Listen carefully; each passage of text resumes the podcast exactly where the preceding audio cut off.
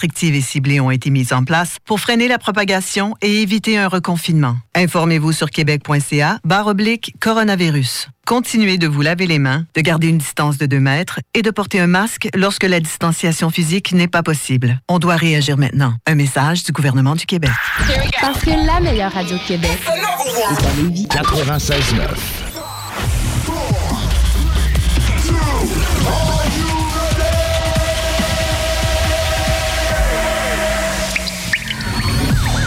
La bulle immobilière.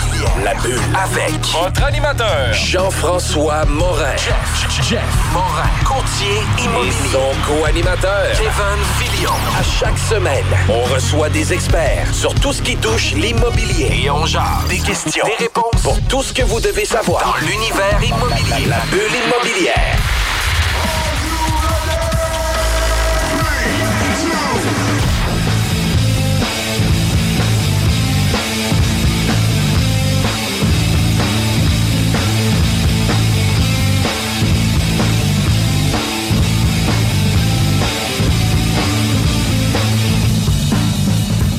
Bienvenue à la bulle immobilière. Mon nom c'est Jean-François Morin, courtier immobilier. Salut Kevin, comment ça va? Ça va super bien, toi, Jeff? Ça va bien. On arrive sur la fin de notre cinquième saison. Euh, écoute, on arrive près de 100 podcasts. C'est vraiment incroyable. Puis on a eu quand même des, euh, des chouchous qui sont venus à plusieurs reprises de nous parler de plusieurs sujets de différentes façons. Puis des fois, c'est tellement large qu'ils viennent spécialiser quelques points par rapport à tout ça. Puis aujourd'hui, on reçoit Guillaume Lécuyer. Bonjour Guillaume. Salut, Jeff. Comment ça va? Bien, vous? Ça va super bien. Euh, fait comme ça, toi, tu es courtier immobilier chez Angel and Volkers. J'espère que je l'ai dit comme faux. Angle and Volkers. Ouais. Angle, OK. Angle, OK, excuse-moi. Puis euh, aujourd'hui, on va parler d'immobilier. De... Puis là, je fais encore attention parce que j'ai eu l'acceptabilité Oui. sociale à Tu parler. passé, cette test-là? Oui, celle-là, ça a bien pour été. la... Villégiature. Oh. Et puis là, je vais chercher avec le crayon entre les dents pour être sûr de le dire correctement. Puis on va parler aussi des tendances euh, d'immobilier commercial. Puis je trouve ça vraiment le fun parce que Guillaume, il a une expérience euh, au- au niveau international qui n'a pas juste travaillé ici au Québec. Puis tu as quand même vécu, je pense, 11 ans en Russie. Exactement, de 2002 à 2013. Quand même, c'est... euh, comment ça se passe en Russie? Par où commencer? Par où commencer, exact. bon, euh, d'abord, toutes les références sont complètement euh, différentes euh, du Québec. Euh, en, en immobilier, euh, moi, moi, j'ai commencé l'immobilier là-bas en 2007 chez IKEA. Et déjà, on- la Russie faisant partie des, des pays BRIC, là, on- les pays émergents, Brésil, euh, Russie, euh, Inde, Chine, euh, tout ce qui était rendement là-bas, c'était euh, exponentiel par rapport à des marchés euh, développés euh, comme euh, les marchés en Amérique du Nord. Donc, j'ai eu la chance de, toucher à des projets, là, des centres commerciaux. on parle de NOI de 100 millions de dollars, ac- acquisition de 1,3 milliard de dollars de clients comme Morgan Stanley, des, des clients aussi, des oligarques russes. Donc, c'est ça. C'est un marché qui était en ébullition dans ces années-là. J'ai appris euh, dans, dans des conditions qui étaient euh, exceptionnelles. Ça, ça- ça a été la- le meilleur laboratoire immobilier pour moi. Puis après ça, tu as resté 11 ans là-bas. Je pense que tu as travaillé aussi, tu, tu disais que c'était 4 ans chez IKEA, c'est ça? Oui, quatre ans chez Ikea. Après ça, j'ai fait trois ans chez euh, Jones Lang LaSalle. Ça a été, finalement, c'est ça. Ça a été mes sept dernières années en Russie chez, chez ces deux employeurs-là. Ikea, ce qu'il faut dire, c'est que j'étais pas dans la division retail. Donc, ce qu'on connaît ici, les magasins Ikea, c'était pas ça. Moi, c'était vraiment le, département euh, immobilier. Euh, on avait euh, 500 employés. Euh, quand j'ai joint en 2007 Ikea, on avait 7 Mega Mall, ça s'appelait, c'est ça le brand qu'ils utilisent en Russie. Quatre ans plus tard, on en avait 14, donc on a doublé là, en moins de quatre ans le, le- le nombre de sites euh, dans toutes les villes, finalement d'un million et plus en Russie, on était présent. Malade, c'est-tu des concepts semblables ici? Ils viennent se planter un gros Ikea en plein milieu d'une zone ouverte ou c'est plus des... Ce qui différencie, on le voit en, en Europe et en Asie, là, mais on le voit pas en Amérique du Nord. Là-bas, le Ikea, c'est vraiment un des anchors. Donc, tu as souvent l'anchor, le, le do-it-yourself, genre euh, Rona. euh, en, en Russie, c'était Obi, le- l'allemand Obi. Euh, ensuite, tu as le anchor de divertissement qui est, qui est- qui est le, le- le- le- le- le cinéma, finalement, qui est, qui est au deuxième étage. Tu as l'anchor euh, là, je mêle entre le, le- le- le français, l'anglais et le russe. Là. Vous- Ah, mais vraiment pas de à une problème. là. À une époque où que, ça fait Russie. 11 ans déjà. C'est ça. Ouais, mais en gros, c'est ça, tu as l'Anchor épicerie. Euh, Là-bas, on, on avait souvent Auchan comme, euh, comme Anchor. Auchan, c'est le plus gros, euh, le plus gros euh, site euh, d'épicerie euh, en France. Et tu avais, disons, du côté gauche souvent, c'était le IKEA qui était le, le troisième ou le quatrième Anchor majeur. majeur. Puis à l'intérieur, tu avais une galerie marchande là, avec 250 locataires et un food court central. Donc, cette espèce de, de layout-là, c'était un layout qui était vraiment excessivement winner. C'était Ouais. extraordinaire. Il y a comme Une un- recette qui a été Ouais, le- copiée. Exactement. Le premier est ouvert à Moscou. Euh, le premier qui est ouvert, c'était à Beladacha autour de 2000, 2003, je pense. Non, je travaillais pas encore euh, chez Ikea à cette époque-là. Euh, on en a eu trois à Moscou, deux à Saint-Pétersbourg, puis les neuf autres étaient dans les régions. Puis juste pour vous donner une ordre, d'idée, à Moscou, les trois attiraient euh, 140 millions de visiteurs par année. Donc, c'est l'équivalent de la population russe au complet qui visitait une fois le, le, le mall, les trois malls seulement de Moscou. On parle même pas des 11 autres euh, à travers la Russie. Donc, Quand même pas mal. Là. 140 millions de personnes qui viennent visiter ton centre commercial. Puis tu dis que Ikea était un gestionnaire immobilier, fait que eux autres étaient propriétaires du centre d'achat, puis eux autres faisaient la location justement avec euh, tous les, les- les- les sous-commerces, les Rona de ce monde, les épiceries, etc. Puis eux autres étaient vraiment propriétaires, gestionnaires de leur immeuble. Ouais. Puis est-ce que Ikea faisait euh, l'entièreté de la location? Est-ce qu'ils faisaient entièrement la, la- la gestion complète de leurs immeubles ou ils donnaient ça en sous-traitance à l'externe? Ouais, ça, c'est super intéressant. Euh, ma première expérience, c'était vraiment du in-house, mais vraiment à l'extrême. Euh, je peux même pas expliquer c'est quoi les raisons. Là. Je sais pas si c'est culturel ou autre. En fait, entre autres, c'est probablement parce qu'ils ont déjà des meilleures pratiques à l'international. Quand ils sont arrivés en Russie, ils étaient déjà présents dans les pays européens, surtout en Espagne. Euh, mais le concept de Megamall avec le brand Megamall est né en Russie. Après ça, il y a eu plusieurs, euh, plusieurs autres développements qui ont été faits en Asie. Mais euh, reste qu'il y avait accès aux best practices. Quand tu as accès aux best practices, tu peux faire du benchmarking. Tu peux gérer toi-même de façon e- excessivement sophistiquée tes centres commerciaux. Tu n'as pas besoin de faire appel à, à des spécialistes. Euh, à cette époque-là, là, aussi culturellement en Russie, c'est très DIY, c'est très do-it-yourself. Juste pour Comme au. Québec? Ouais, un peu comme au un Québec. peu. Euh, en- en- encore plus. Je suis content de, de savoir qu'on n'est pas les seuls Ouais, qui c'est agissent ça. comme ça. Ça va nous donner un coup de main. Juste pour vous illustrer, en Russie, la culture des chalets, on va en venir plus tard, l'addition des chalets. Mais là-bas, tu as, la culture des dachas. C'est- Tout le monde a sa dacha. Peu importe ton niveau social, peu importe ce que tu fais dans la vie, tu as ta dacha. Ça se trouve à être un repère, un, un chalet, shack, un exactement, chalet. un, refuge, un, un shack. Puis y a-tu aussi 500 000 lacs comme ici au Québec? Ben, C'est ou, euh, grand, la Russie. Il doit Ouais. en avoir un À, paquet. à proximité de Moscou, il y en a peu. Il faut faire au moins une heure de, de- de route avant de- d'avoir des lacs. Mais ailleurs, en Russie, il y a des lacs extraordinaires, entre autres le, le lac Baïkal, qui est le lac le plus profond au monde et puis une des, un des plus gros réservoirs d'eau douce au monde. Mais c'est ça, juste pour illustrer, là-bas, littéralement, le, le- le week-end, les gens vont, à chaque week-end, euh, mettre une planche de plus sur leur chalet, là, Ouais. juste pour illustrer comment c'est une culture euh, DIY. Donc, euh, IKEA, on avait tendance à, à tout faire nous-mêmes. On avait, on avait nos, nos budgets marketing. Moi, ma première job, quand je suis rentré chez là, c'était chez, chez, chez IKEA, c'était pour le marketing. Donc, euh, juste pour illustrer les, les budgets marketing, on parle de entre 10 et 20 millions de dollars annuellement, là, juste pour les promotions. Ça, ça exclut tout ce qui est euh, ATL, là, above the line, tout ce qui est billboard, tout ce qui est euh, publicité. Là, on est toujours dans la division immobilière. Donc Ouais. On parle de budget pour attirer Exactement. des gens dans vos Ouais, même pas gérer des vos budgets des immeubles. magasins. C'est ça, on des est- magasins de détail, là. en dehors la, de ça. la là. ville de Moscou était placardée, billboard après billboard.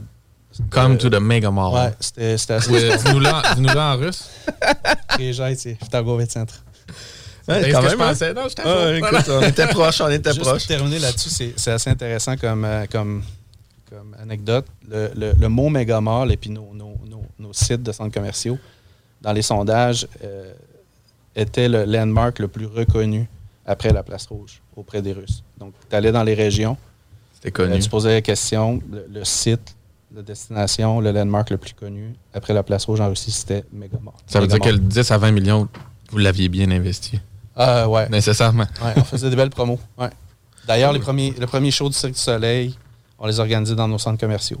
Donc, euh, j'ai j'ai parlé avec. euh, c'est un Américain. euh, il était venu spécialement. Il cherchait un, un site pour, pour accueillir. Avant, avant de trouver un site permanent, on les a euh, accueillis à Saint-Pétersbourg puis à Kazan, dans, dans deux de nos centres commerciaux pendant un mois euh, en prévision de Noël à chaque fois. Puis on dit souvent que l'entrée en Russie est difficile. Est-ce que c'est difficile pour euh, des compagnies comme ça qui vont venir faire des présentations dans des megamalls ou des choses comme ça? Ouais, généralement, généralement, faire des affaires en Russie, c'est difficile. Encore pour en revenir à IKEA, ce qui est un exemple assez extraordinaire, juste pour illustrer, c'était le plus gros investisseur étranger après BP, après British Petroleum. Et puis juste pour illustrer la façon de rentrer euh, de, pénétrer le marché, finalement, les, le propriétaire et, les, décideurs en Hollande et puis en Suède avaient engagé juste des, officiers suédois de l'armée. Donc, c'était moi, tous mes collègues et moi-même, je suis un ancien militaire. Donc, euh, c'est peut-être une des raisons pour lesquelles ils m'ont choisi, là, mais c'était pour eux, c'était assez important d'avoir des gens euh, droits parce que c'est un marché qui est, entre autres, euh, assez corrompu. Il faut le dire. C'est pas un secret.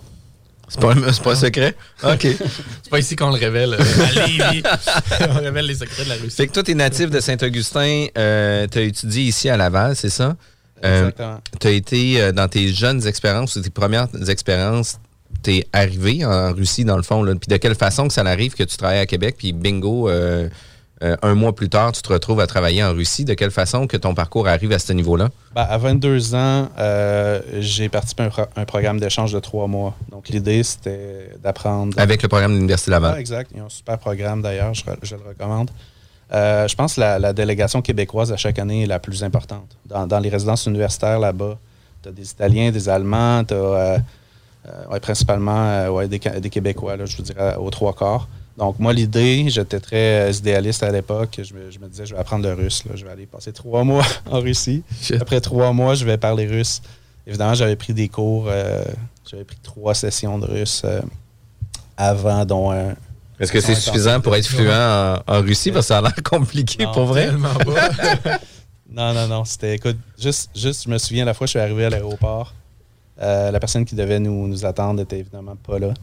Euh, ça m'a pris, je sais pas, deux heures pour euh, faire un parcours de métro qui habituellement peut-être en prendrait 30 minutes. là, parce que même si tu as pris des cours de russe, Tu lis pas le russe? non, tu lis les mots une lettre à la fois. Donc, tu as long. 22 ans, puis là, tu es comme un t'es comme un enfant qui apprend à lire. Ouais. C'est, c'est- Restaurant, par exemple, ça s'écrit Pestopa, avec un C au lieu du S, Pestopa.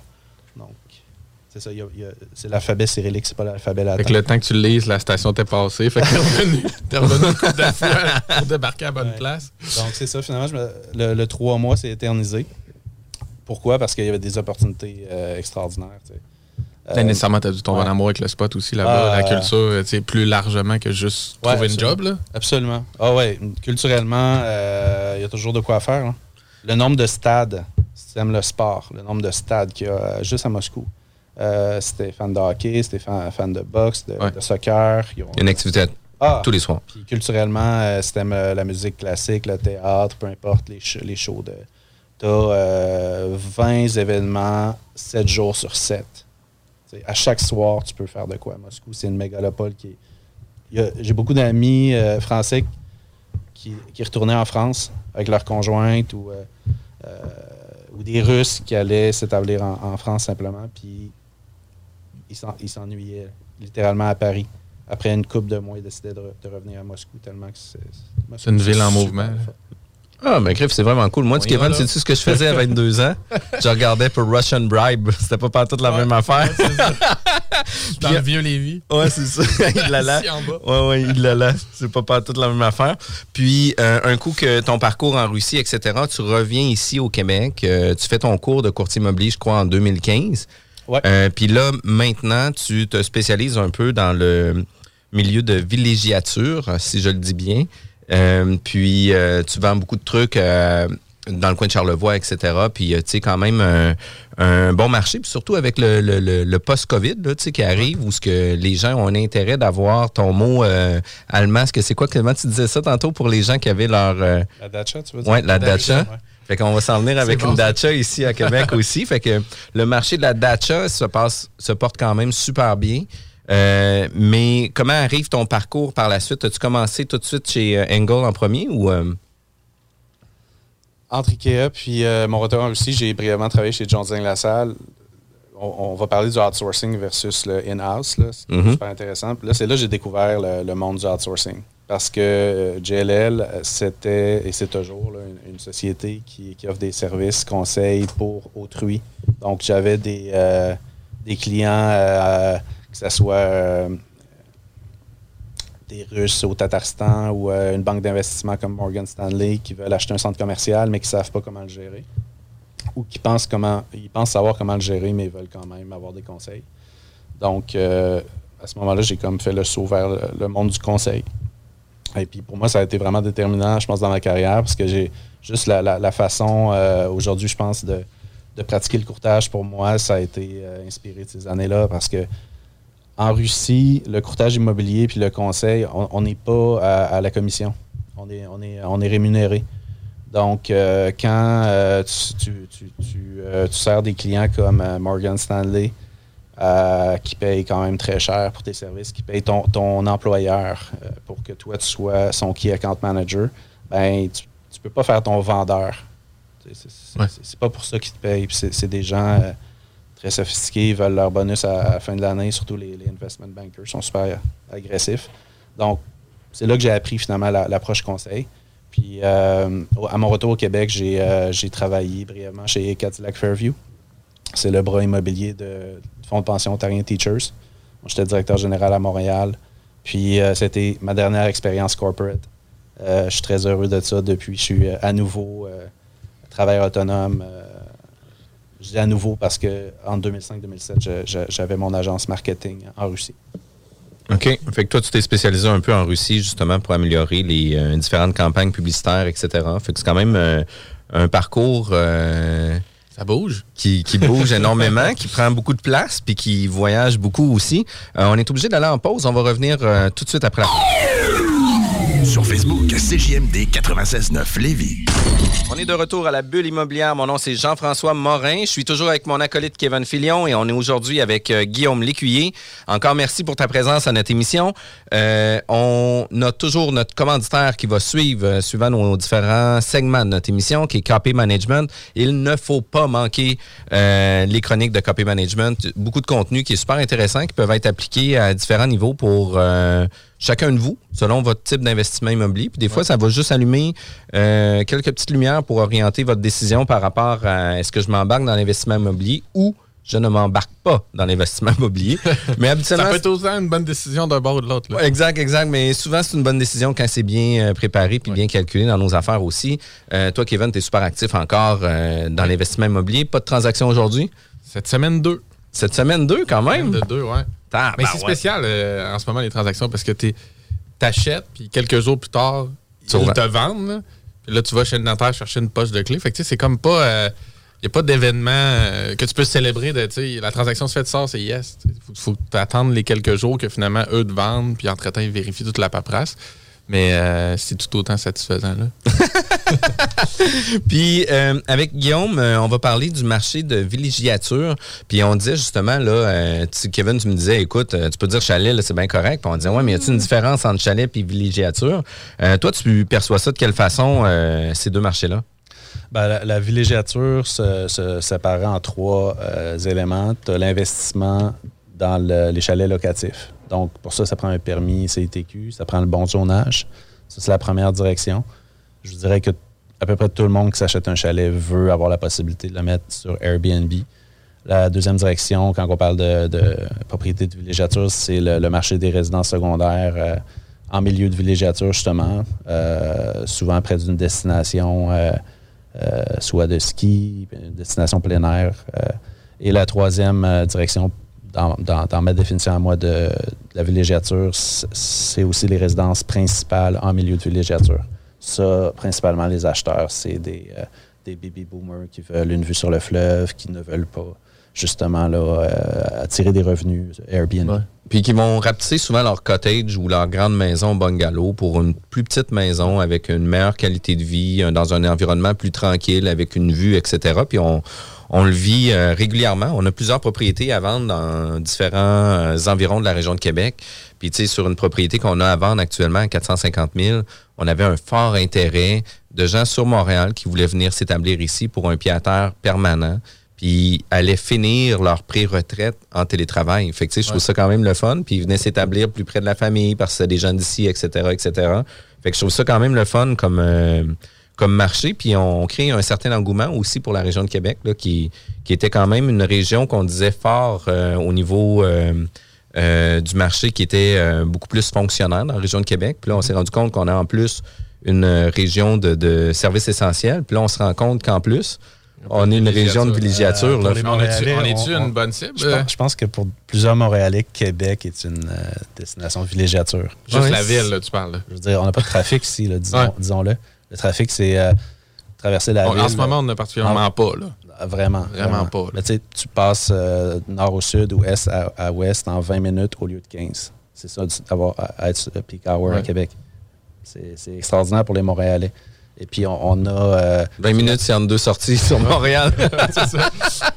Puis tu regardes le vieux Québec, c'est super, euh, c'est super euh, féerique.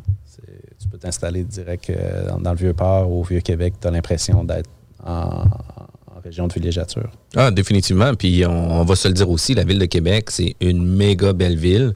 Puis ici, sur la rive sud, on a toujours l'avantage d'avoir toujours la vue sur la belle ville, la belle ville aussi. Par contre, la ville de Québec, ben, ils ont quand même l'orientation du soleil qui, selon moi, est pas mal mieux que qu'est-ce que nous, on a Ouais. euh, quand on a la vue sur, euh, sur l'eau. Euh, comment se comporte le marché de, de villégiature ici dans la région de Québec ou dans les grands environs? Parce que tu dois, tu dois couvrir quand même un peu plus large que juste la région de Québec ou tu, euh, tu concentres tes activités euh, dans les environs d'eux? Moi, je suis basé dans Port-Neuf. Euh, ben, nos bureaux sont dans le vieux port, mais je vais euh, vraiment un peu partout. Si tu regardes ma liste de transactions des dernières années, c'est euh, rive sud de Montréal, rive nord de Montréal, Bromont, Saguenay, Charlevoix, rive sud, rive nord, peu importe. Donc, j'ai pas de limitation au niveau de la géographie. J'essaie de, me nicher justement Dans ce type de ce propriété. type de propriété-là. Et, puis- et non géographiquement. Exactement. Puis je suis assez. J'essaie. Tu, tu sais quoi, euh, Jeff, là? euh, on essaie de qualifier nos clients, pré-qualifier nos clients. Euh, Il y a beaucoup. euh, on entend souvent parler de préqualifier les acheteurs, mais c'est important de préqualifier les vendeurs aussi. Donc, je pense qu'avec les années, je suis devenu bon à préqualifier les vendeurs. Donc, je- ça ne me dérange pas de. Juste pour vous vous illustrer, j'ai dû faire 30 000 kilos. J'ai fait 30 000 kilos depuis le mois de juillet. Donc, ça ne me dérange pas de faire une journée de 1000 kilos quand que je sais que la personne avec qui je vais parler est sérieuse dans sa démarche, euh, m'a contacté pour la bonne raison, comprend mon rôle euh, et a une oreille aussi pour écouter les conseils. Donc, euh, c'est ça. Pour répondre à ta question au niveau géographique, je vais un peu partout, mais je retourne toujours dans Charlevoix. J'ai fait une vente en 2018 euh, là-bas. J'avais fait plusieurs transactions avant aussi. Mais à partir de 2018, euh, j'ai fait une vente record là-bas, qui est toujours le record de tous les temps. Puis à cause de ça, on me rappelle. Je retourne toujours dans Charlevoix. Euh, je vais pas reculons parce que c'est un beau marché. C'est vraiment, c'est c'est des beaux paysages. Et puis, euh, Il y a de l'espace. Ah, puis pour vrai, c'est vraiment cool aller à Charlevoix aussi. Là, le paysage, vue, la vue route. de 270 degrés. Je veux dire, c'est rare, là, les endroits que tu es capable d'avoir une vue Ouais. sur le fleuve aussi large puis aussi impressionnante que ça. Mais c'est-tu justement dans les hotspots en ce moment, quand on parle de villégiature, avec le contexte actuel, que les gens ont un intérêt vers ça, vu que tu couvres un peu toute la province, c'est quoi les endroits qui t'entendent le plus euh, d'engouement? A- Avant, j'avais beaucoup de clients de Drummondville, la région de Québec. Euh, c'est drôle aussi, plusieurs Ontariens, des, gens qui s'intéressaient au Mont-Tremblant, qui, euh, vous le savez, là, quand ça fonctionne, les gens vont une fois dans une région, ils retournent une deuxième fois, puis là, ils commencent à s'intéresser à l'immobilier. Donc, euh, on avait des Ontariens, encore plus que des Montréalais.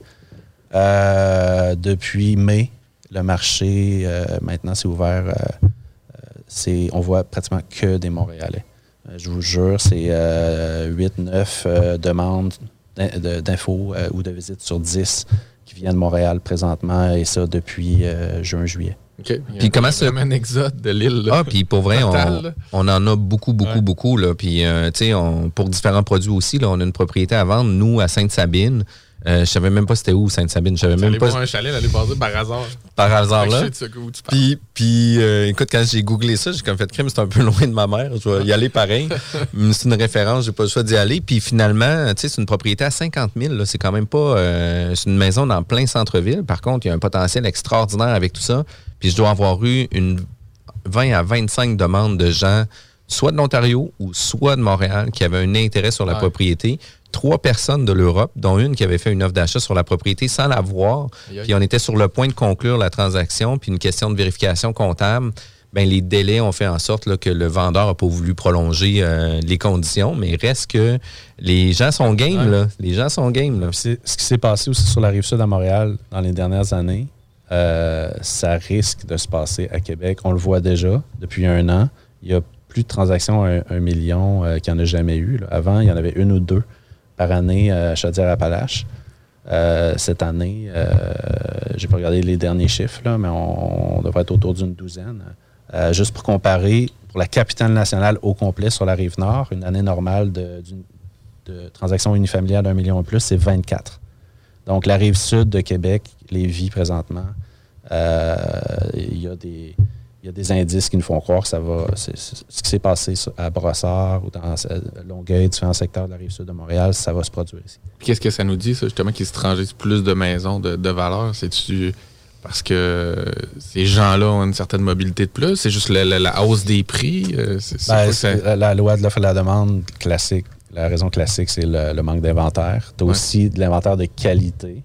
Il y a des super belles propriétés là, avec vue sur le, le château Frontenac, vue sur le fleuve, des constructions contemporaines à Lévis.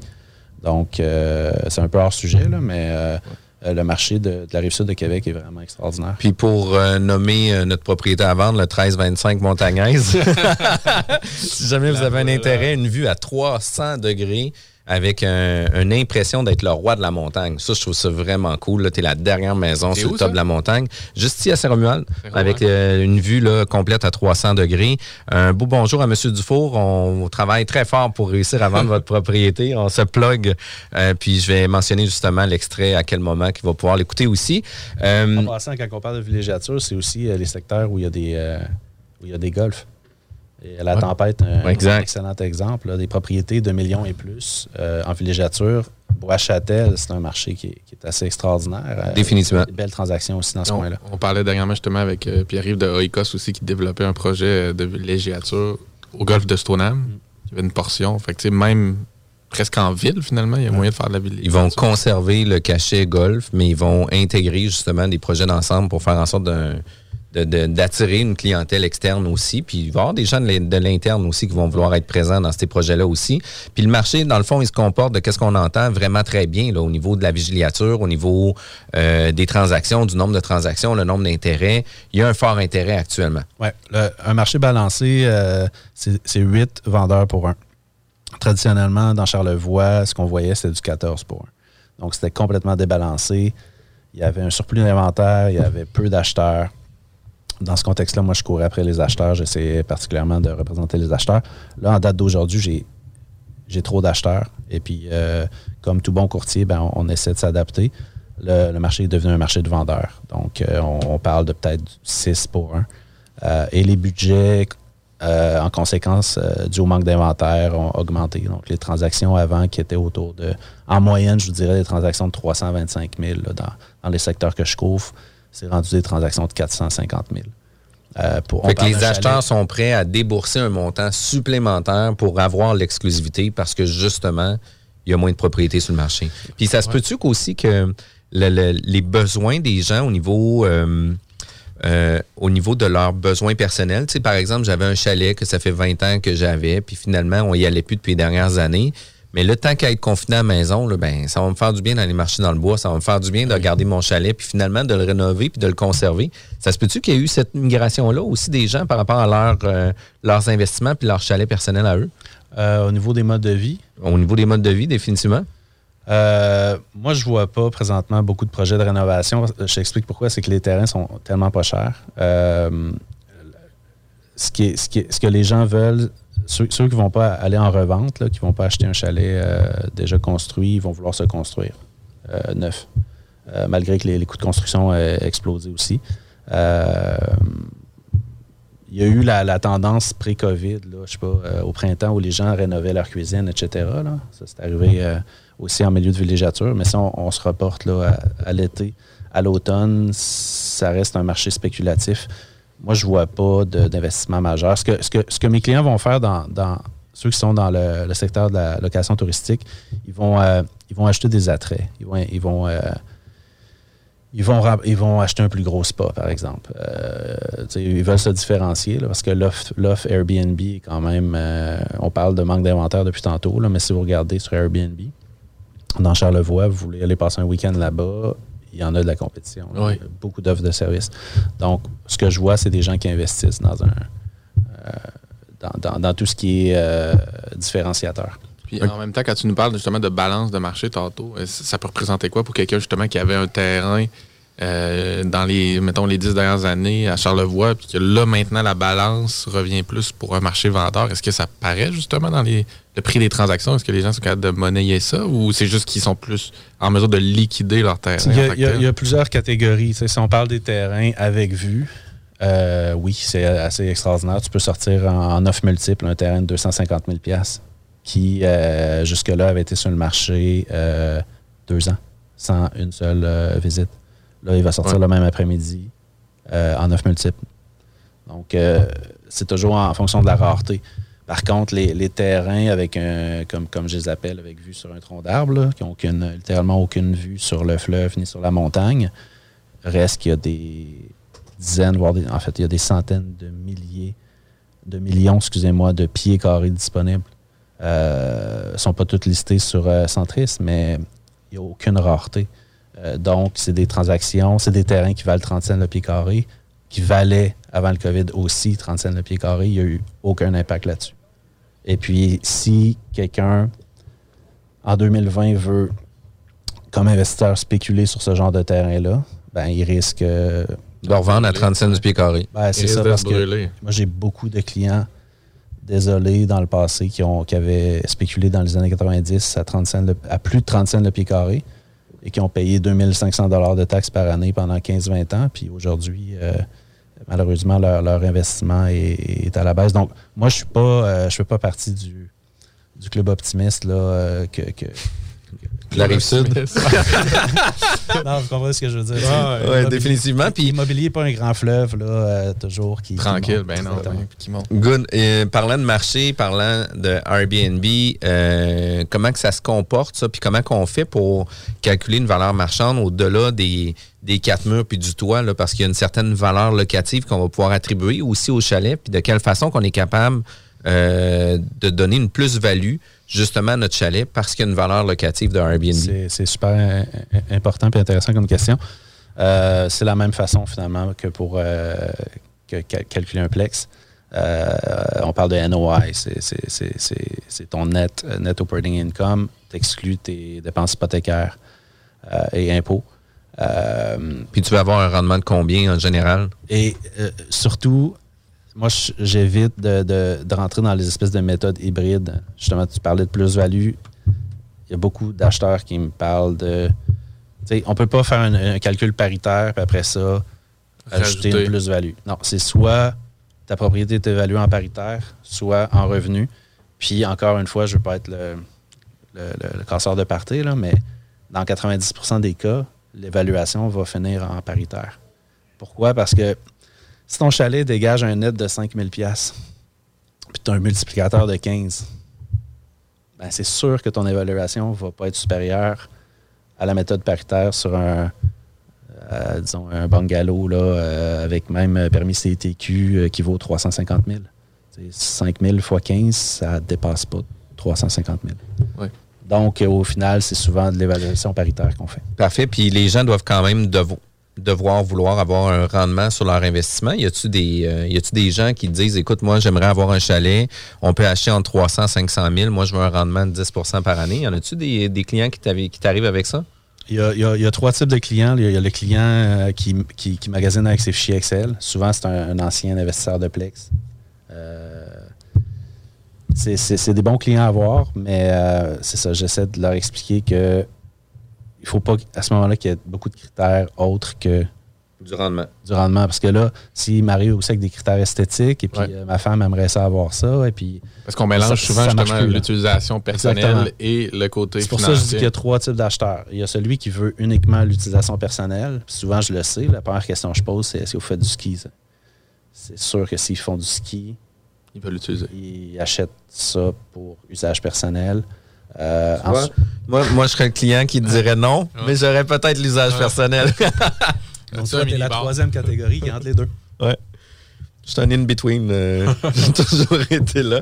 Mais euh, puis au niveau de la calcul de la rentabilité, ben il y a aussi les statistiques d'occupation. Puis, tu sais, qu'est-ce qui fait en sorte qu'actuellement, euh, certaines municipalités puis euh, certaines régions vont être plus favorables à avoir du Airbnb dans leur région, puis d'autres qui vont être moins euh, ils vont être plus rigides euh, avec ces normes-là. Puis qu'est-ce qui fait en sorte qu'on a plusieurs, euh, plus d'ouverture pour certaines régions ou certaines villes versus d'autres qui vont dire non, nous, on est intransigeants, on veut rien savoir avec ça? Ben, outre les personnalités des, gens politiques là, au niveau municipal, c'est sûr qu'il y a, les associations hôtelières. Donc, logiquement, tu as, déjà un nombre de chambres dans chaque région. Si, euh, présent- je pourrais vous donner un exemple super intéressant plus tard euh, par rapport à un achat qui a eu lieu récemment à Baie-Saint-Paul. Baie-Saint-Paul, comme à Saint-François, il y a des quotas. OK? Et puis tantôt, on parlait de rareté sur les terrains. euh, mais il y a aussi une rareté sur les permis. Euh, quand quand tu as un chalet euh, et que tu veux l'opérer sur Airbnb, tu peux pas juste l'afficher sur Airbnb, right? Il faut que tu sois dans le zonage qui te le permet. Après ça, il faut que tu ailles euh, appliquer au ministère du Tourisme pour avoir ton numéro CITQ. Donc, euh, quelqu'un qui achète un- un- une propriété qui n'a pas de revenus, il va l'acheter souvent à meilleur prix. Puis après ça, il va la convertir. euh, s'il y a une- Il va créer une valeur sur sa propriété. Ouais. Donc, moi, j'ai des clients, ils ont acheté justement cette propriété-là. Il y avait deux permis simultanément qui étaient émis à Baie-Saint-Paul euh, la même semaine qui ont fait la promesse d'achat. ils ont mis une condition que le vendeur aille chercher le permis. Le vendeur a accepté leur offre, je représentais les acheteurs. Deux jours plus tard, le vendeur a confirmé avec le papier de la ville qu'il y avait eu un des deux nouveaux permis émis. L'acheteur a réalisé les conditions, est passé chez le notaire. Il a payé, euh, à mon avis, 50 000 sous la valeur marchande. C'est un, chalet, euh, disons, qui a payé euh, 440 000. C'est un chalet qui, demain matin, qui peut flipper à 500 000. Juste pour une question de permis. Ouais, mais c'est intéressant, comme tu disais, c'est que la ville fait imprimer deux permis dans cette semaine-là, puis il dit Hey, by the Ouais. way, ceux qui veulent passer, la porte ouvre à 8 heures. Ouais. Ça va être complètement débile. Exactement. C'est ça, il faut le savoir. Il faut être là. Puis, euh, tu pas sur demande. Tu c'est- sais, tu as un secteur, il y a une cinquantaine de permis. Le secteur du fief, tu as 500 terrains, tu as une cinquantaine de propriétés construites, tu as 50 permis. Ils sont tous délivrés déjà. Donc, je vois beaucoup d'acheteurs, il y a beaucoup d'acheteurs qui me contactent qui veulent acheter au fief parce qu'ils savent que les terrains valent 15 000 Euh, Il y a des terrains qui, qui valent plus cher, là, qui ont une vue. Euh, mais la, la première chose qu'il faut qu'ils sachent, c'est que vous ne pourrez pas, non, tirer des revenus locatifs. Euh, sauf Ouais. si c'est votre résidence principale. On le sait au Québec, si tu as une résidence principale, tu peux, euh, jusqu'à concurrence de à peu près six mois, tirer des bénéfices en l'affichant sur Airbnb. Mais il faut, encore une fois, que tu ailles chercher ton numéro CTQ. Ouais, puis il y a la, la partie aussi avec Revenu Québec. Là. Il y avait une législation Ah, je pense, qui était passée l'année passée. Fait que, il y a quand même beaucoup d'instances. de- Revenu, Québec qui ont un intérêt particulier d'aller chercher suivre euh, à suivre Ah. ça très précis. là. Puis au niveau des, euh, des stades d'occupation, est-ce qu'actuellement, justement, le Airbnb euh, fait en sorte que le, le- le marché de villégiature sont complets à 100% à 80 Euh, Comment, que ça, comment ça se passe au niveau de l'occupation? En mars-avril, J'avais des transactions qui littéralement sont tombées parce que c'était COVID. Les gens gens savaient pas euh, ce que le futur leur réservait. Et puis je pense qu'aujourd'hui, ils regrettent de s'être retirés de la transaction. Parce que vous l'avez vu, là, je veux dire, dans votre entourage et vous-même probablement, vous avez euh, loué des chalets, vous avez des amis qui cherchent des chalets pour les fêtes. C'est une denrée rare. Pour les quatre jours de fête. Ouais. Ouais, puis écoute, euh, pour parler de ça, j'ai ma sœur qui loue un yurt, ça se peut-tu? Je sais pas si... Puis écoute, euh, c'est en montagne, deux kilomètres avec un traîneau, pas d'électricité, pas rien. euh, on te donne un paquet de bûches, puis Ouais. euh, 1000 piastres joyeuse fête. joyeuse fête. Je trouve ça quand même complètement fou. Expérience minimaliste. Ouais, ça, ça. Mais c'est quoi ta question? L'occupation. Ouais. Ouais, l'occupation, c'est drôle parce que, entre autres, à cause des restrictions gouvernementales, euh, les chalets qui sont plus euh, les mi- mini-chalets, là, ou les, les chalets qui anciennement étaient peut-être pas euh, les, les plus recherchés, qui avaient juste, disons, deux chambres, maintenant sont, sont pleinement sont loués. plus, sont plus intéressants parce que le taux d'occupation va être excessivement élevé. À l'opposé, tu as des chalets qui, que ce soit au Boiron, à, Sainte-Christine d'Auvergne ou encore à Petite-Rivière Saint-François. J'en ai un là, à 2,7 millions à la Villa Marvic. Mais anciennement, ils organisaient des mariages. Puis ils allaient chercher. euh, Des revenus substantiels quand même avec tout ça. Là. euh, ouais, là, on parle de, de net qui est dans les six chiffres. là. Donc, euh, ces- ces ces propriétés- ces propriétés-là, soudainement, ne peuvent plus organiser de mariage. Ouais. Donc, euh, c'est ça. L'occupation, c'est euh, selon le- le- la segmentation. Puis ensuite, il faut juste se questionner. Là, ce qui se passe avec le COVID, c'est temporaire. Il ne faut pas s'imaginer que. En fait, les effets, certains des effets peuvent, peuvent durer dans le temps. Mais, euh, tu sais, comme investisseur, moi, je ne suis pas un investisseur à la bourse. là, je l'ai déjà été. Euh, je ne le suis plus aujourd'hui. Mais quand on achète en immobilier, je pense qu'il faut avoir un peu le même mindset qu'à la bourse. Si c'est un marché de vendeurs, tu, te précipices- tu ne te précipices. Pite pas. Exactement, merci. Pite pas, ouais. Tu n'as- Tu sais, pa- présentement, tu cours pas après les triplex. Là. Moi, perso, euh, tu, sais que tu vas pas avoir des, aubaines. moi, je préfère, comme courtier, représenter des vendeurs que, des acheteurs sur les plex.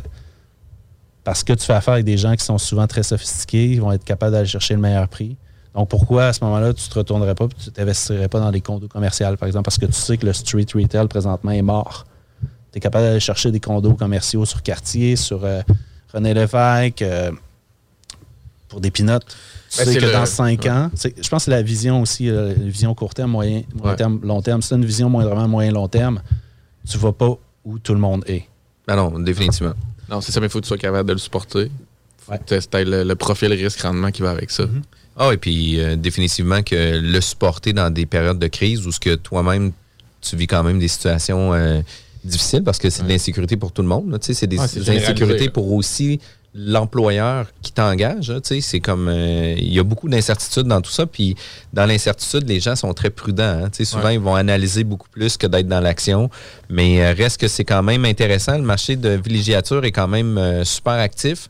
Si jamais on va avoir plus d'informations, Guillaume, on peut communiquer avec toi. De quelle façon? Euh, sur Facebook, Guillaume Lécuyer, Angle Volkers, euh, sinon au 418 998 3219. Cool. Écoute, euh, Guillaume, je te remercie infiniment d'avoir partagé euh, ton expérience avec nous. Euh, vous savez que la bulle immobilière, on est rendu à notre cinquième saison. Bientôt, c'est la fin de notre cinquième saison. Bonne nouvelle, on va revenir euh, dès janvier avec euh, de nouvelles euh, émissions, euh, de nouveaux podcasts. Puis on est en train de prendre euh, les vacances des fêtes pour pouvoir refaire nos vidéos de toute notre, notre cinquième saison pour pouvoir mettre ça sur le web. Fait que vous allez pouvoir l'écouter en podcast sur Spotify, Apple Podcasts, Google Play ou je sais pas quelle patente. Mais le plus simple, c'est sur notre site internet, jean-françois-morin.ca. Dans le haut, en droite, c'est marqué Média ou euh, la bulle immobilière. Euh, Vous allez nous trouver. Allez liker notre page, c'est super le fun. On a des super bons commentaires. Puis à toutes les fois, Kevin, on dit, ben écoute, on a à peu près 3-4 auditeurs à notre émission qu'on pense. On a des réguliers. Puis on a des réguliers, puis on a des gens qui communiquent avec nous régulièrement pour nous donner des commentaires. On est super content d'avoir euh, de vos nouvelles. Euh, Contactez-nous. Vous êtes, euh, vous étiez avec la bulle immobilière. Tout de suite après, c'est la zone parallèle avec Carole Lozé. Vous écoutez CGMD 96.9 FM. Bienvenue aux chroniques de Copy Management avec Kevin Pépin. Salut Kevin. Salut Jeff, salut Kevin. Salut, salut. Salut, salut. Salut, salut. On est crooner On aujourd'hui. est crooner. Yeah. Euh, écoute, tu es impliqué dans l'investissement immobilier à différents niveaux, euh, différentes compagnies aussi qui sont euh, très impliquées dans le milieu de euh, l'investissement immobilier. Euh, une des choses que tu parles beaucoup, c'est de toujours s'entourer des meilleurs mentors, puis de continuer à vouloir euh, peaufiner au- nos connaissances, puis de continuer à lire des, des ouvrages ou quoi que ce soit pour nous aider à, à approfondir euh, nos connaissances. Euh, Est-ce que ça donne vraiment des résultats de s'entourer de gens? Incroyable, incroyable. Euh, dès le début de la, création de la, société Copy Management, on a fondé euh, différents comités stratégiques alentour de chacune des divisions. Et vraiment, euh, une rencontre de trois heures. On fait en fait à chaque trimestre une rencontre avec chacun des comités stratégiques. Et une, seule, rencontre où est-ce qu'on moi, le fond, j'utilise le Business Canvas. Donc, on prend notre Business Canvas, puis on regarde chacun des segments pour voir euh, qu'est-ce qu'on aborde avec euh, le comité stratégique, où est-ce qu'on veut se faire challenger, où est-ce que sont nos questions. C'est pas des gens qui sont dans tes opérations. Non, exactement en ça. C'est vraiment des moments pour travailler sur la business et non travailler dans business. Euh, Puis si on, on s'est vraiment entouré de, de gens solides, donc on a un vice-président marketing d'une société cotée en bourse. On a un ancien auditeur de, de Deloitte qui est un professeur universitaire pour les, les CPA qui est très connu dans, dans le- le- l'industrie. On a euh, un fiscaliste, on a, on a un notaire, on a euh, une courtière en épargne collective, euh, on a un ancien CPA de l'AMF. Bref, on j'en, passe. mais on- partout. Ouais, ouais, ça tire partout. On s'est vraiment, on a vraiment été chercher des gens de très grande qualité qui nous épaulent, qui nous aident, qui nous challenge. Et ça fait tous une différence. Puis comment tu choisis cette Dream Team-là? Qu'est-ce qui fait que as le goût d'emmener quelqu'un dans ton équipe? C'est pour pallier, mettons, un côté, une certaine faiblesse que, que tu pourras avoir? Ou tu sais, comment tu, comment tu choisis ces gens-là? Ou c'est juste des gens qui t'inspirent ou qui ont des grosses réalisations? Tu sais, c'est- Ben, la première des choses, ce sont des gens qui partagent les valeurs de ton entreprise. Euh, donc, c'est bien beau à dire, mais en réalité, Ouais, faut, si vraiment vous êtes une entreprise sérieuse, vous avez une culture d'entreprise, vous avez vos, vos valeurs d'afficher qui sont bien communiquées euh, autant à vos employés qu'à vos partenaires, je pense que c'est sur, c'est le premier critère. Donc, valeur. Et ensuite de ça, ben, c'est vraiment un niveau d'expérience et de, de compétences, de véhicule. Donc, euh, tu sais, ce que tu veux d'un, comité stratégique, c'est qu'il te challenge. Tu tu veux pas y présenter ton plan stratégique puis dire Ah, ben, il est Bien bon, joué, il est bien joué, c'est bien réfléchi. euh, écoute, des belles euh, couleurs dans ton PowerPoint. c'est ça, tout est beau, c'est vraiment pas ça. Tu veux un comité stratégique qui dit Hey, tu t'as t'as oublié telle affaire, telle affaire, t'as-tu pensé à ça? Tu sais, qui met le doigt Ouais. sur les choses que t'as pas pensé, euh, alors que t'as vraiment fait l'effort de tout penser. Ouais, c'est ça. Et, Challenge un euh, peu. Qui te challenge. Et euh, qui va anticiper les risques aussi. Puis d'un autre côté, toute cette équipe-là aussi vont se challenger entre eux autres aussi. Ça sera pas juste toi comme directeur d'entreprise ou dirigeant d'entreprise que tu vas te faire challenger parce que chacun d'entre eux vont vouloir se challenger aussi pour s'assurer que tout le monde maintient la même li- euh, ligne directrice. Exactement. Donc, il y a vraiment un beau partage euh, de connaissances qui se fait. Et en même temps, c'est des, ça doit être des gens qui ont une- assez d'expérience pour être capables de, de communiquer une belle sagesse euh, d'affaires, une belle sagesse professionnelle. Parce, évidemment, dans les comités stratégiques, j'invite les membres de la, de la direction de chacune des divisions. Euh, donc, c'est c'est important de, de vraiment avoir des, des gens de, de qualité, donc qui respectent les valeurs de l'entreprise, qui ont l'expérience, les compétences et euh, qui vont être capables de, de- challenger. Et c'est aussi votre rôle euh, comme président d'entreprise de renouveler aussi ces mandats-là puis de faire les ajustements nécessaires. Donc, euh, ça se peut qu'à un moment donné, vous jugez que l'entreprise a besoin d'un nouveau comité stratégique, pas parce que l'ancien était pas bon ou qui n'était pas adéquat, c'est juste qu'à un moment donné, il faut adapter les besoins de l'entreprise euh, au comité stratégique. Donc, si l'entreprise atteint un certain niveau, puis le comité stratégique dit, écoute, on, nous, de, notre- de notre expérience, de notre sagesse, on n'a jamais été là, ben, c'est le temps de changer le comité stratégique, puis de le recomposer de nouveaux membres qui, eux, vont être capables de scaler l'entreprise à un autre niveau. J'imagine que c'est des gens que tu as trouvé sur ton parcours au fur et à mesure. On se lève pas un matin puis on se dit OK, là, là je suis dû pour me faire une équipe de mentors. Je vais sortir le bottin des mentors. Exactement. Puis je vais les appeler. Ouais. Non, non, c'est toujours l'œil ouvert à, ce- à ces gens-là. toujours l'œil ouvert. Euh, moi, c'est drôle parce qu'à chacune de ces personnes-là, euh, exemple, je les voyais dans une conférence ou euh, j'entendais parler d'eux, quoi que ce soit, j'ai toujours eu le, le- le feeling. À chaque fois que suis arrivé sur cette personne, je me disais, hey, cette personne-là, me semble, j'ai le feeling qu'elle fit vraiment pour être sur notre comité stratégique. Et euh, écoute, j'ai, on n'a pas eu de refus jusqu'à maintenant pour l'ensemble. Puis on a quand même six sociétés là, distinctes, là, donc puis on- ils ont toutes des, des- des enjeux différents. Donc, on n'a eu aucun refus. On a vraiment un su- super belle équipe, un super beau comité stratégique de, de professionnels vraiment sharp. Vraiment. Comment on aborde? Quelqu'un qui, qui nous inspire, qui nous impressionne, si on peut dire dans le bon sens du terme, là, Ouais. euh, pour dire écoute, j'aimerais ça que tu sais, que tu me mentors, tu me suives. euh. Euh, oui, ben, en fait, tu vois, tu me poses la question, puis c'est pas vrai, j'ai déjà eu un refus. Puis, mais pour répondre à, à- à ta question, je pense que la manière d'aborder l'invitation, c'est tout simplement, ben, première des choses, c'est de rencontrer la personne. Euh, parce que, bon, il y a bon nombre de présidents d'entreprise ou de gens d'affaires qui jugent qu'ils veulent pas attribuer de temps à, à ça, puis c'est bien correct. Mais je pense que c'est de c'est d'être capable de bien communiquer, d'avoir l'humilité de dire écoute, on a des enjeux à tel niveau. Je euh, depuis nos discussions, puis avec ton background que je sais, parce qu'il faut que tu t'informes sur la personne, Ouais, ça. évidemment. Ben, je pense que tu serais un complément qu'est-ce que tu en penses? Et évidemment, si c'est la bonne personne, on va avoir certaines euh, éthiques professionnelles à dire ben oui, je pense que je suis la bonne personne pour t'aider ou non, je ne pense pas que je suis la bonne personne.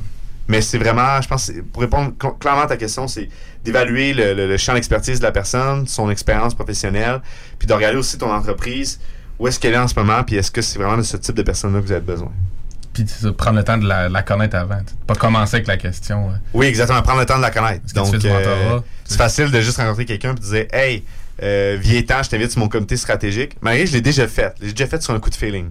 Ok. J'avais vu quelqu'un dans un euh, sur un panel et euh, juste à l'écouter parler, j'étais comme Wow, il me semble qu'il y a, il y a quelque chose. Puis quelques jours après. pour le one-liner comme dans- Ouais, je- quelques comme jours après, j'ai dit, j'ai carrément appelé la personne, euh, vraiment euh, cold call, là, puis j'ai dit, écoute, mon nom, notre société, puis on est rendu là, je t'ai vu à telle place, j'ai vraiment que- sur ce que tu as fait, c'est all of nowhere, mais j'aimerais ça t'inviter au comité stratégique avant qu'on formalise ça, est-ce qu'on peut se rencontrer pour être sûr qu'on a un fit? Simple et clair. Simple, éclair, direct, pas de temps à perdre. Et euh, ça a fini que cette personne aujourd'hui a vraiment un, un impact important, puis toute recommandation est vraiment prise au sérieux à chaque fois. C'est quoi le- les sujets maintenant que tu vas aborder avec euh, ces gens-là? Est-ce que ça va toujours être dans les opérations même de chacune des Jamais. divisions? C'est Non. très large? Le but du comité stratégique, c'est de parler vraiment de la stratégie d'entreprise et non des opérations d'entreprise. OK? Ok. Ça, c'est vraiment important de, de le distinguer. Quand on travaille la stratégie d'entreprise, on travaille vraiment sur le modèle d'affaires. Donc, est-ce qu'on est dans le bon segment de marché? Est-ce que nos moyens de communication pour atteindre nos clients sont adéquats? Est-ce que le type de relation qu'on entretient avec nos clients est, euh, est clairement défini? Puis est-ce qu'on sait où est-ce qu'il y a vraiment de la création de valeur? Ensuite de ça, c'est quoi notre proposition de valeur? Donc, juste, est-ce que c'est clairement indiqué? Est-ce qu'on le sait comme entreprise? C'est quoi qu'on crée comme valeur à notre segment de marché? Euh, après ça, est-ce que notre pricing est adéquat?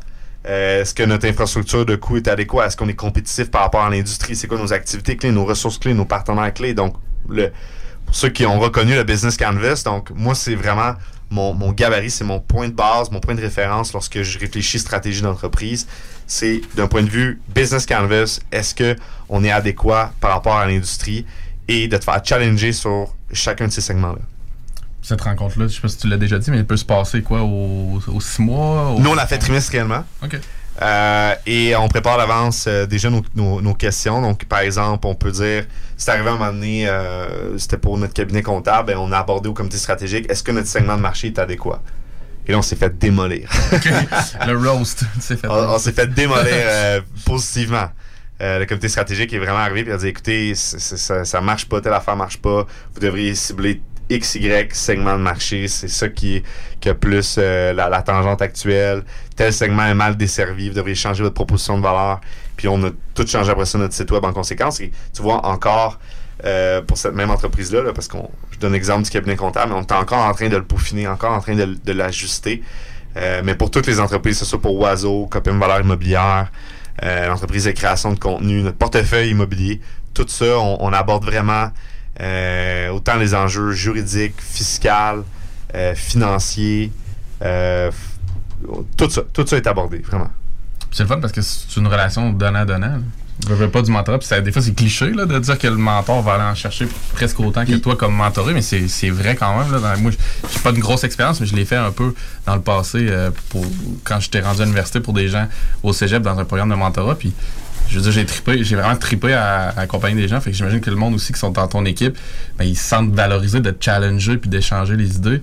Puis c'est tout aussi intéressant pour eux que pour toi. Fait que tu, tu demandes pas un service, c'est vraiment une, communion finalement. tu sais, Vous tripez ensemble sur le côté business. Là. Vraiment. Puis moi, ce que j'ai remarqué de ces mentors-là, c'est que ils prennent beaucoup plus de plaisir à y participer. Euh, le résultat, c'est sûr que tout mentor veut voir le, le résultat, mais pour eux, ils attribuent beaucoup de valeur à y participer. Juste d'être euh, convoqué, juste d'être invité à, à- à faire partie de ça, pour eux, ça beaucoup de valeur, ils sentent très valorisés de ça. Puis ça, c'est pour moi, c'est la plus belle création de valeur.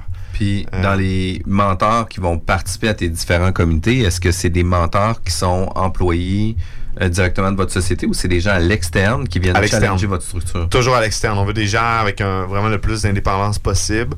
Euh, à l'externe euh, de l'organigramme, euh, c'est vraiment des gens là, qui ils veulent pas savoir la poutine opérationnelle. là. Ils veulent pas savoir pas, les histoires Faut pas qu'ils la opérationnelles.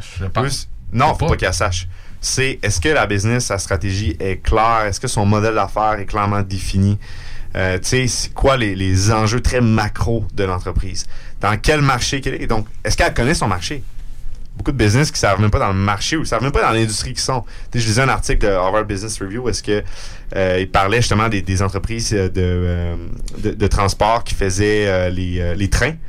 Puis il donnait des exemples de, de, de business que, qui avaient fail parce qu'ils s'étaient concentrés à être une entreprise de, de train et non d'être une entreprise de transport.